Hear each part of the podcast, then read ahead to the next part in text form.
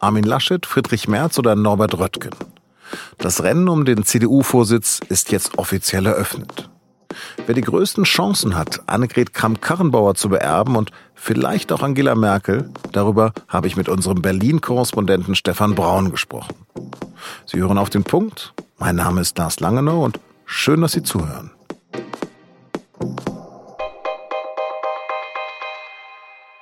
Der neue CDU-Chef wird wohl ein Mann. Er stammt aus Nordrhein-Westfalen und ist Katholik. Das trifft nämlich auf alle drei Bewerber zu, die sich, soweit bislang bekannt, am 25. April zur Wahl stellen werden. Friedrich Merz, Norbert Röttgen und Armin Laschet, der mit Jens Spahn als Stellvertreter antritt.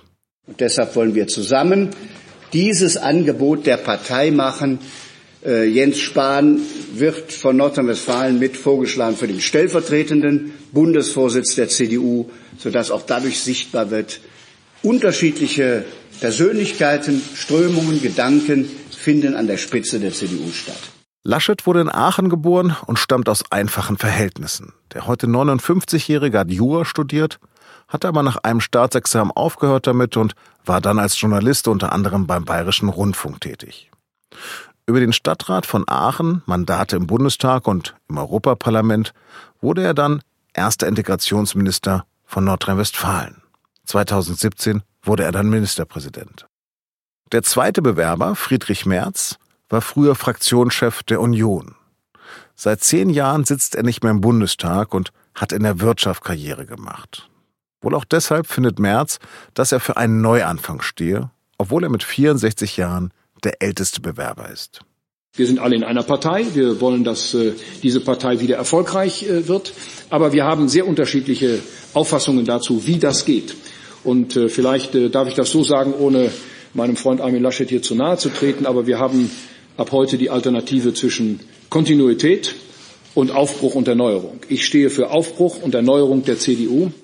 Und dann hatte ja schon am Montag der ehemalige Bundesumweltminister Norbert Röttgen seine Kandidatur erklärt als ließen sich die Probleme der etablierten Parteien mit einer Personalentscheidung lösen, als käme dann der Messias, der alles irgendwie richtet. Das ist ein Irrglaube und darum geht es um Inhalte, um Politik und nicht um eine Personalentscheidung nur. Röttgen ist 54 Jahre alt, wie Merz Rechtsanwalt und seit 2014 Vorsitzender des mächtigen Auswärtigen Ausschusses des Bundestages. Vor zehn Jahren galt Röttgen als der kommende Mann in der CDU. Er hatte Laschet bei einer Mitgliederbefragung um den Vorsitz der CDU NRW besiegt. Doch dann verlor er krachend die Landtagswahl und zog sich gekränkt zurück. Zumindest zeitweilig. Über diese drei Kandidaten habe ich mit meinem Kollegen Stefan Braun geredet. Stefan, vergleich mir mal den Kampf um den CDU-Vorsitz mit einem Pferderennen. Auf welches Pferd würdest du denn setzen? Oh Gott, ich fürchte, ich würde im Augenblick auf kein Pferd setzen. Es ist wirklich sehr, sehr schwer vorherzusagen.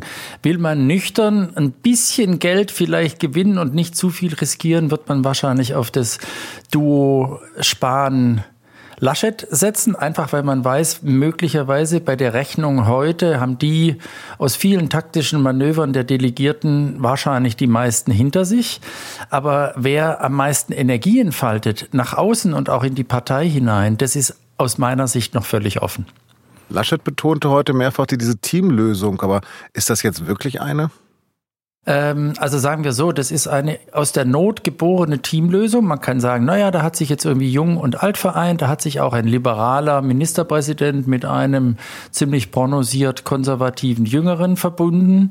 Ähm, eine echte Teamlösung wäre es aber gewesen, wenn man tatsächlich auch Merz und oder Röttgen dazu gewonnen hätte. Und das ist aus verschiedenen Gründen nicht so geworden. Spahn tritt jetzt für Laschet in die zweite Reihe. Wie glaubst du, wie kam es wohl dazu? Ich glaube, dass er sich pragmatisch ausgerechnet hat, dass er zwischen Merz, Röttgen und Laschet äh, eigentlich für sich selbst alleine keine ganz große Chance hat. Er hat jetzt irgendwie den äh, anderen unterstützt. Er ist ganz besonders loyal. Er tritt auch erstmal, ich würde sagen, ein halbes Schrittchen zurück und weiß, dass ihm eigentlich, wenn das Ding gut geht, alle Türen offen stehen. Geht die Sache nicht gut, ist er nicht derjenige, der am schlimmsten beschädigt ist. Überhaupt nicht. Laschet hat Spahn, Röttgen will mit einer Frau noch antreten. Spricht es denn für Merz großes Ego, dass er Einzelkämpfer bleiben wird? Naja, wenn man das jetzt irgendwie addiert, muss man daran erinnern, dass der März heute in der Pressekonferenz auch gesagt hat, auf, bei ihm werde es auf alle Fälle eine Generalsekretärin geben.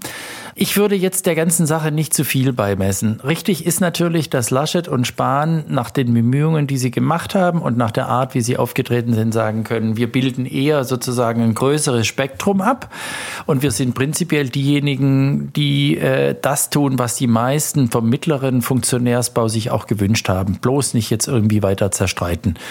Die tun so, als ob sie das nicht wollen. Alle kommen aus Nordrhein-Westfalen und kennen sich. Wie ist das Verhältnis untereinander? Hochkompliziert. Eigentlich haben alle miteinander irgendwie alte Baustellen. Ähm, alle sind, beäugen sich auch kritisch. Das macht auch die Sache auf dem Parteitag nicht besonders einfach.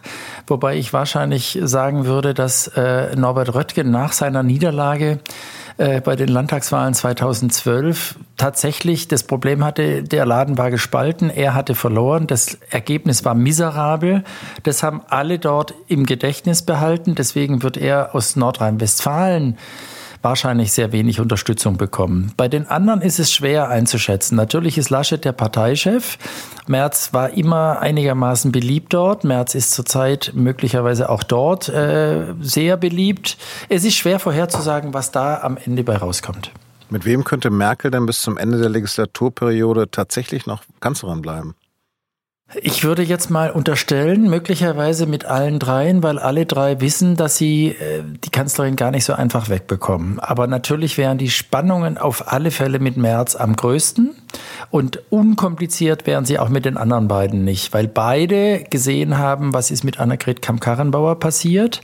Sie werden es möglicherweise nicht anders können, aber hochkompliziert bleibt das Geschäft auch nach dem 25. April. Alle Kandidaten betonen, dass sie Schwarz-Rot künftig nicht mehr wollen. Wer steht denn am ehesten für Schwarz-Grün? Da gibt es einfache und etwas intelligentere Rechnungen. Die einfache Rechnung ist der, der am weitesten in der Mitte steht. Also in dem Fall Armin Laschet ist irgendwie der geborene Partner für Schwarz-Grün. Es könnte aber auch genau umgekehrt sein, weil die Grünen, und das kann man inzwischen schon hören, äh, genau wissen, sie brauchen eigentlich jemanden bei der CDU, der im Zweifel auch die Kritiker einbinden kann. Also gerade die, die nicht so sehr für Schwarz-Grün sind. Die sichersten Ergebnisse kommen möglicherweise bei den anderen zustande. Wer wäre die beste Wahl, um die Stimmen der AfD zurückzuholen? Ich vermute mal, und das klingt vielleicht ein bisschen verrückt, aber alleine der Habitus von Merz und die Tatsache, dass mit ihm er einfach mal behaupten kann, jetzt verändert sich was, wir machen nicht einfach das Gleiche vom, vom Gleichen, was wir jetzt schon 15 Jahre quasi letztlich transportiert haben, wäre tatsächlich so etwas wie eine Veränderung, also ein neuen Neuanfang. Es muss natürlich in gewisser Weise auch einfach einen Bruch geben. Das hat es immer gegeben. Das hat es sowohl bei Schröder als auch bei Kohl als auch bei Schmidt gegeben. Es wird es auch bei Merkel geben müssen. Vielen Dank für deine Zeit. Bitte sehr. Am Rosenmontag ist in Volkmarsen ein Auto ungebremst in eine Menschenmenge gefahren. Und das wohl mit voller Absicht. 52 Menschen wurden verletzt, darunter 18 Kinder. Der Täter war ein 29-jähriger Deutscher aus Volkmarsen. Gegen ihn ermittelt jetzt der hessische Generalstaatsanwalt wegen versuchter Tötung. Alkoholisiert war er nicht. Ob er Drogen genommen hat, ist noch unklar, genauso wie das Motiv für die Tat. Ägyptens früherer Machthaber Husni Mubarak ist tot. Er starb im Alter von 91 Jahren, wie das staatliche ägyptische Fernsehen am Dienstag berichtete. Mubarak war fast 30 Jahre an der Macht, bis zum sogenannten arabischen Frühling. Bei den Protesten kamen fast 900 Menschen ums Leben. Mubarak musste zurücktreten. 2012 wurde er zu einer lebenslangen Haftstrafe verurteilt, aber zwei Jahre später in einer Berufungsinstanz freigesprochen.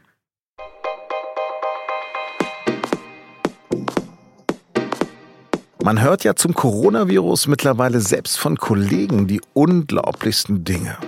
Von ziemlich absurden Verschwörungstheorien bis zu Hamsterkäufen. Zum Glück habe ich schon einen Hamster. Aber im Ernst. Wir wissen noch wenig über die Ansteckungswege und ob die Erkrankung wirklich weniger gefährlich ist als die Grippe.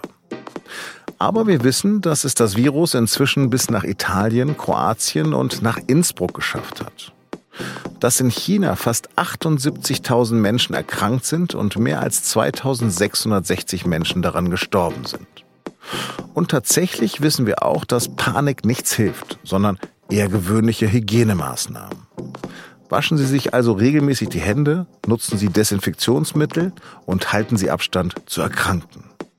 Das war auf den Punkt. Vielen Dank fürs Zuhören und bleiben Sie uns gewogen.